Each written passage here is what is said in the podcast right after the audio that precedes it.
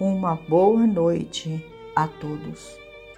Iniciamos o Evangelho no lar.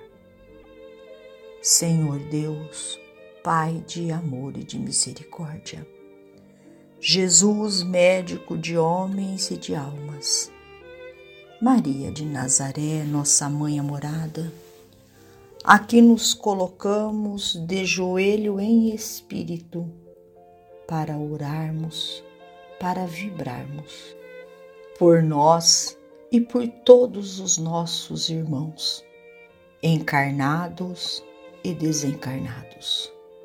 Vibrarmos pelo nosso planeta Terra, pela humanidade terrena, para que possam, ó Deus, através destas vibrações, receber centelhas de luz em cada coração, levando a cada irmão nosso o equilíbrio e a paz.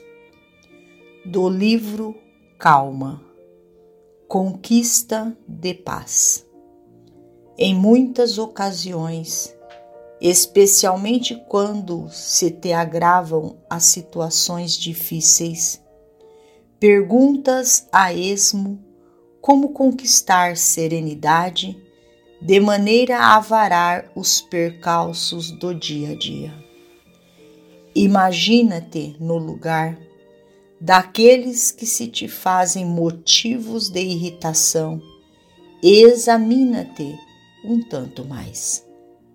Se em teu grupo de trabalho desempenhasses a função de chefe, atormentado de problemas e conflitos. Estarias talvez em mais duras condições de intemperança mental quando isso acaso acontecesse. Caso te visses na posição do subalterno, faceando às vezes amargos dramas domésticos, é provável evidenciasses mais lentidão no serviço a fazer quando isso viesse a suceder.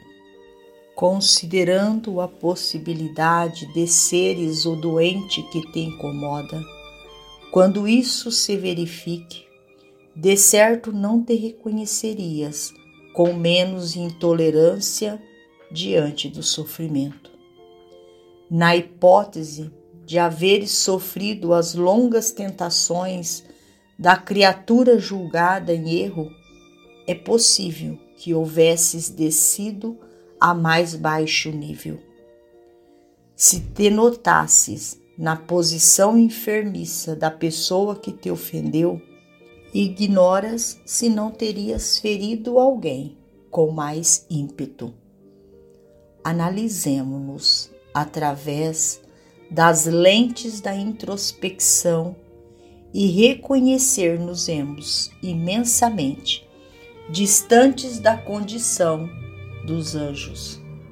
Isso nos ensinará que os companheiros com os quais convivemos nem sempre conseguirão apresentar, por enquanto, qualidades que ainda não possuímos e raciocínios mais profundos nos farão sentir a necessidade de calma e tolerância de uns para com os outros em todos os momentos inquietantes de nossas vidas.